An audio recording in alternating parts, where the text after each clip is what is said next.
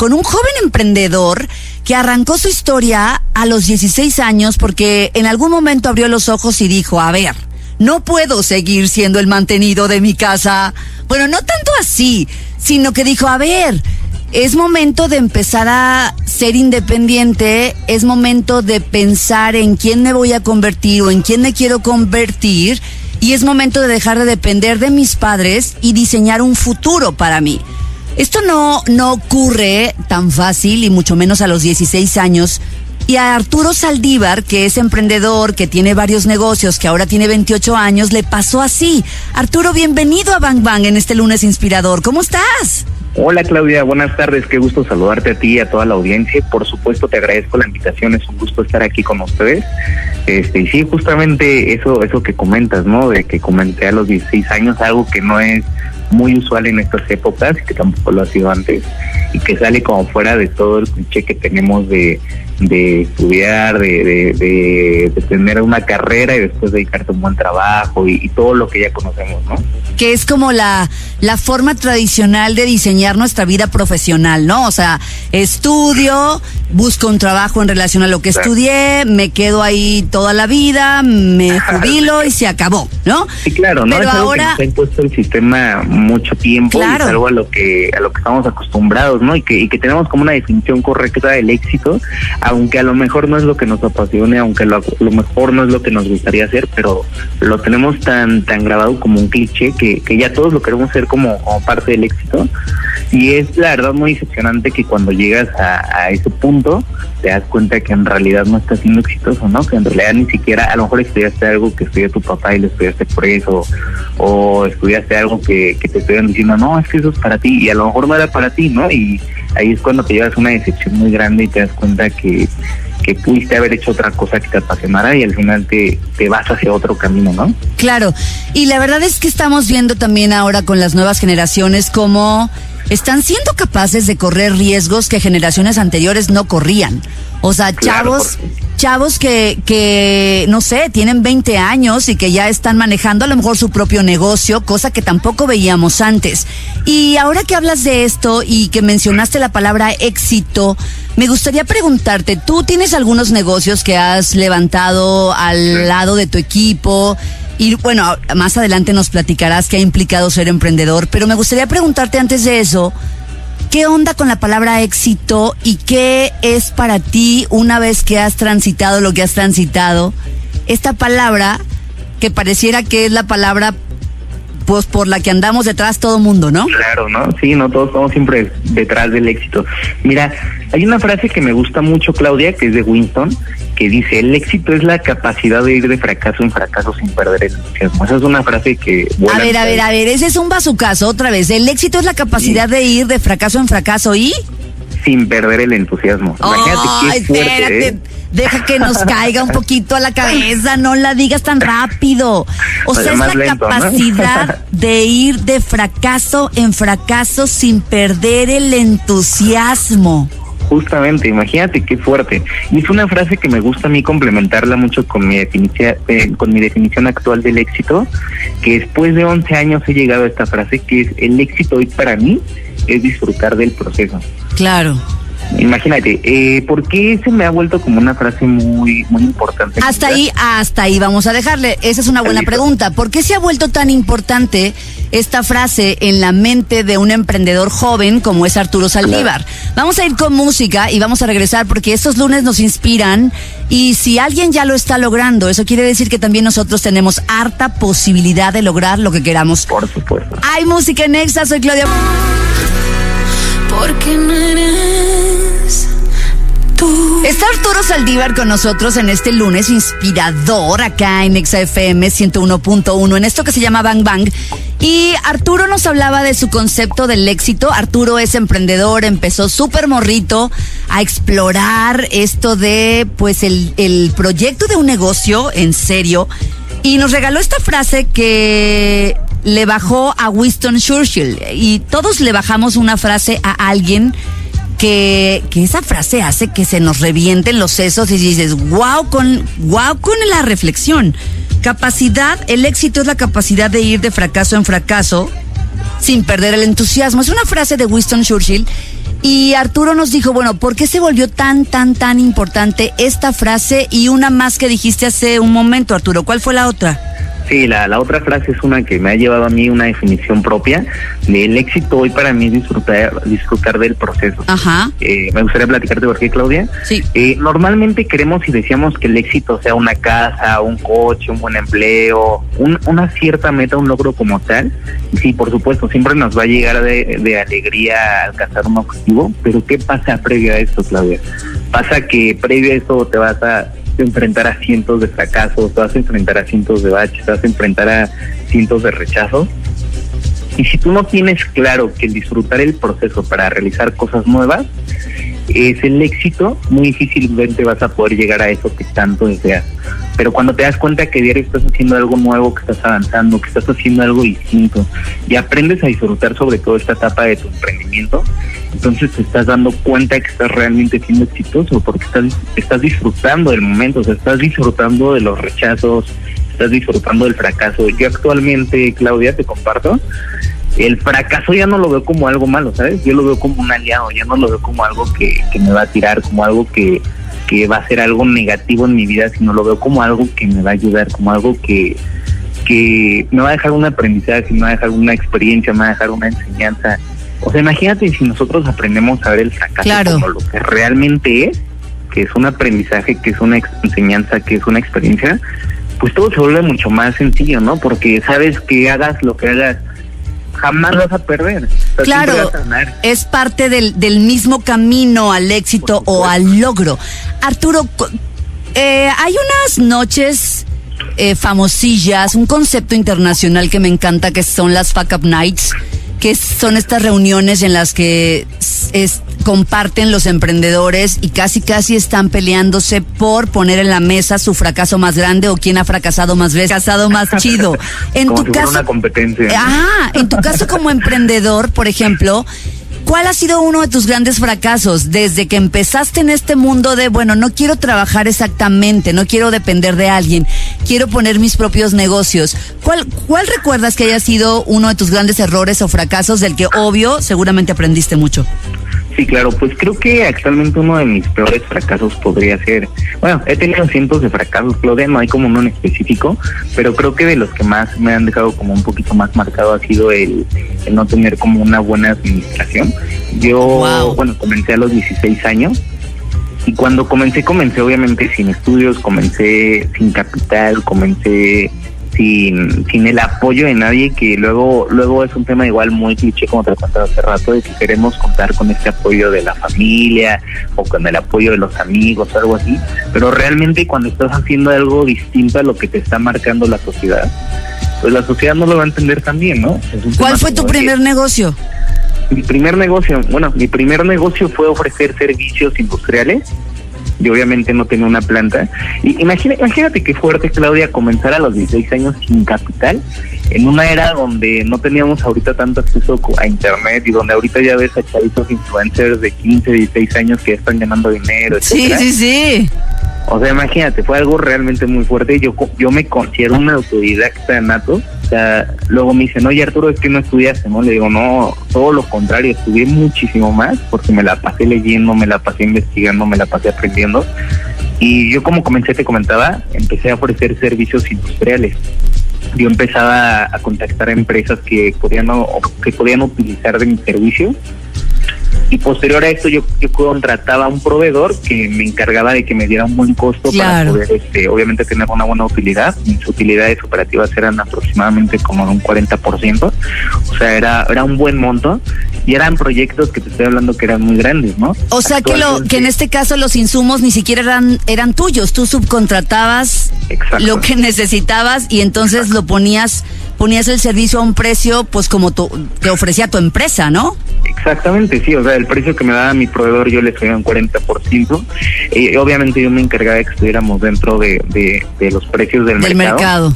Claro, por supuesto. Y fue algo complicado, ¿no? O sea, no te voy a decir que, ah, no, hoy comencé y mañana ya estaba vendiendo los millones. No, no, para nada. O hubiera sido así, ¿no? Hubiera sido como la parte romántica de emprender, pero no fue así.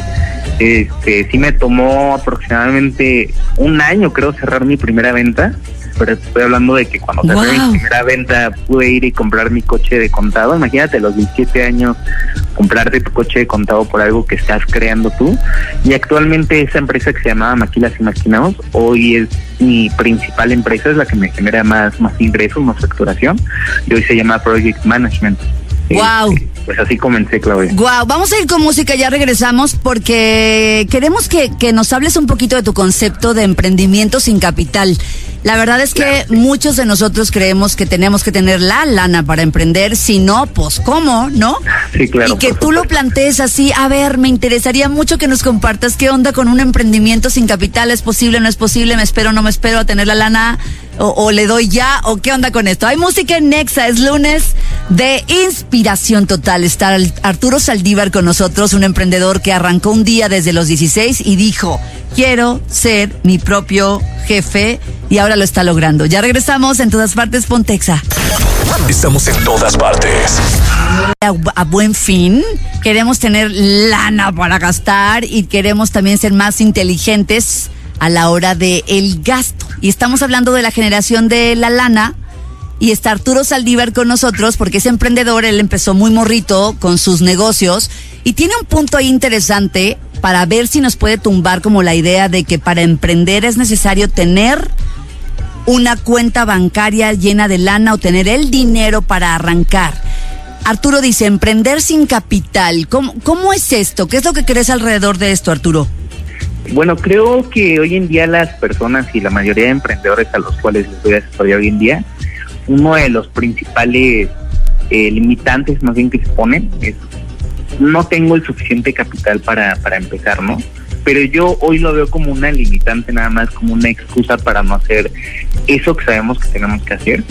¿Por qué? Porque realmente hay tantos negocios que puedes comenzar sin capital. Cuando tú te pones un objetivo muy firme y, danos, danos un ejemplo.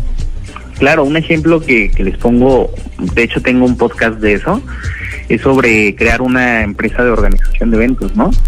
Si tú creas una empresa de organización de eventos en la cual tú creas toda tu imagen corporativa, tus logos, tus presentaciones, hoy en día es muy fácil hacer todo eso. Yo, bueno, me pasó con un chico que sí, que sí hizo esto. Él cerró una boda que más o menos me costó como de 450 mil pesos. Ya había cotizado él, obviamente un trabajo previo de cotizar cuánto me cuestan las flores, cuánto me cuesta tal lugar, cuánto me cuesta tal transporte, etcétera.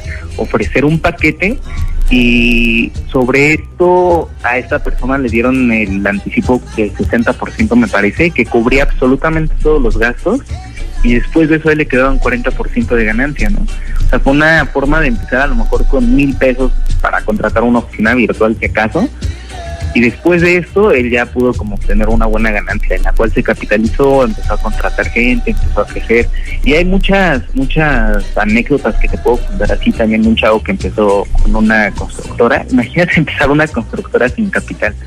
O sea, literal contactó a la persona del terreno, a la persona del terreno creo que iban a construir departamentos, tenía un arquitecto que, que lo hizo como socio, crearon el proyecto, este, se lo ofrecieron, dijeron, mira, a lo mejor tu terreno cuesta un millón de pesos, ¿no? Por decir un número, aquí vamos a construir cuatro departamentos, cinco departamentos, cuando terminemos cada departamento va a costar dos millones de pesos, te vamos a dar un departamento, pero tienes que darnos la exclusiva del terreno. Eh, la persona les firmó, al final de cuentas fueron con la constructora, le pidieron un crédito para que pudieran hacer el trabajo y se logró y creo que en su primer negocio se llevó un millón de pesos de ganancia, Obvio no va a ser algo sencillo, no va a ser algo que, que salgas ahorita y mañana ya lo estés haciendo, tuvo que tocar muchísimas puertas, tuvo muchísimos rechazos, también se le cerraron bastantes otras puertas, pero al final de cuentas no logras, ¿no?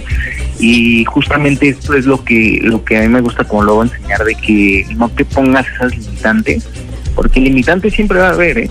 O sea, luego queremos eh, esperar a saber todo sobre un negocio, queremos esperar a tener el suficiente capital, queremos esperar a tener los suficientes contactos. Pero me he dado cuenta que eso forma parte de una excusa, Claudia. Ahora que te estoy escuchando, pienso en que quizá es súper importante el tema de las alianzas. O, estás, estás, hablando de alguien que de repente dice, a ver, voy a organizar eventos, ¿no? Y para hacer un negocio de este tipo.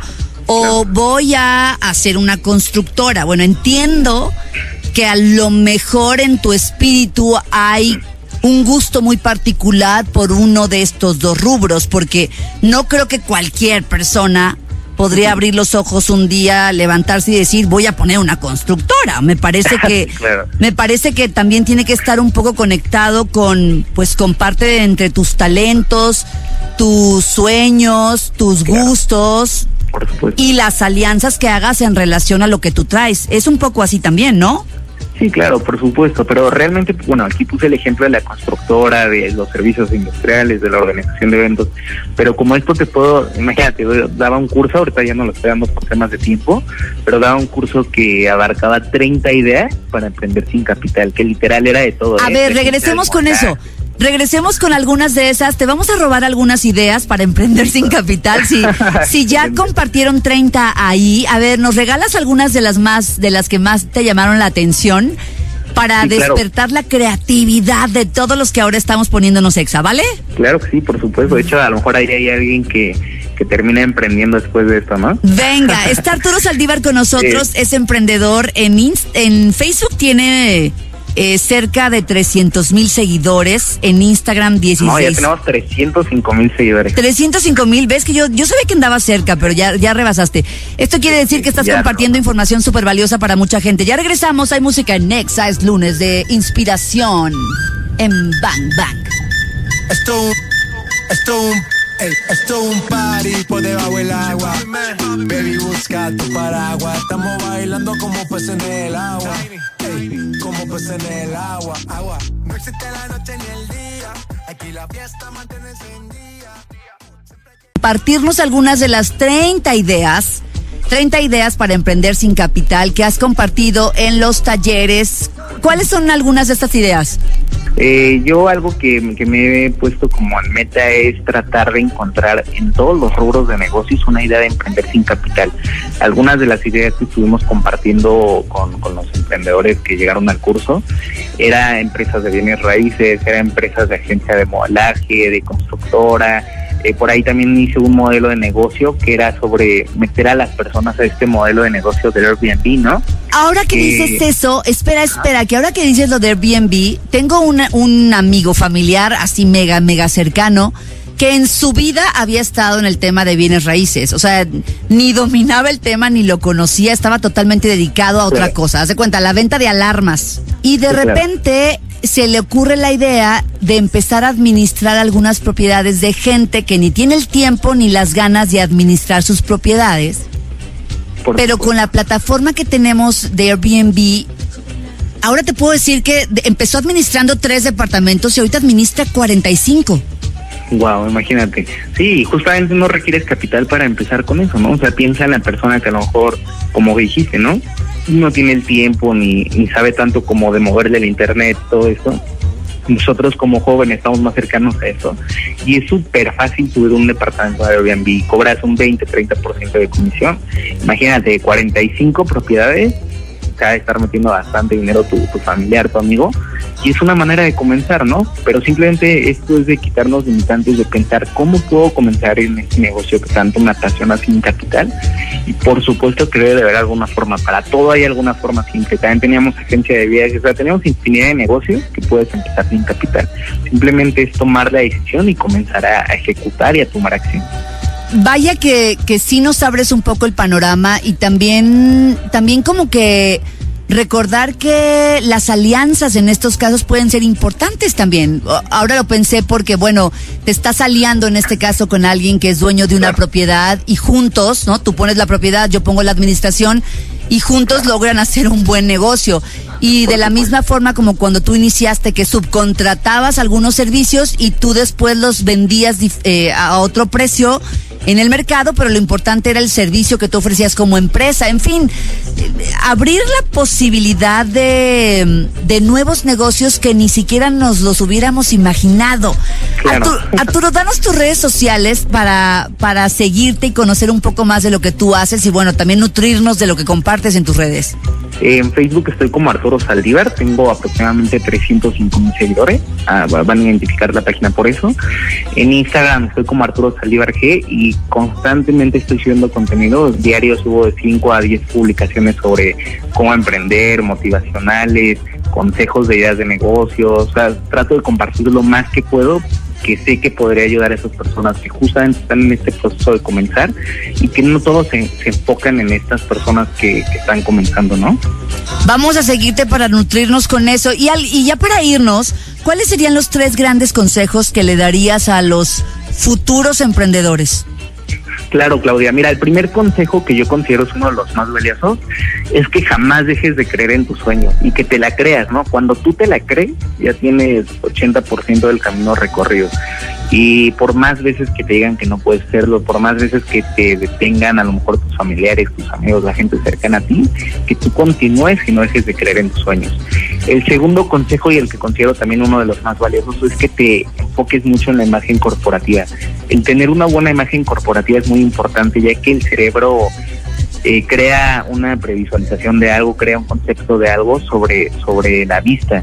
Esto considero que es uno de los, de los consejos más valiosos que te puedo dar porque de esto dependen mucho tus ventas.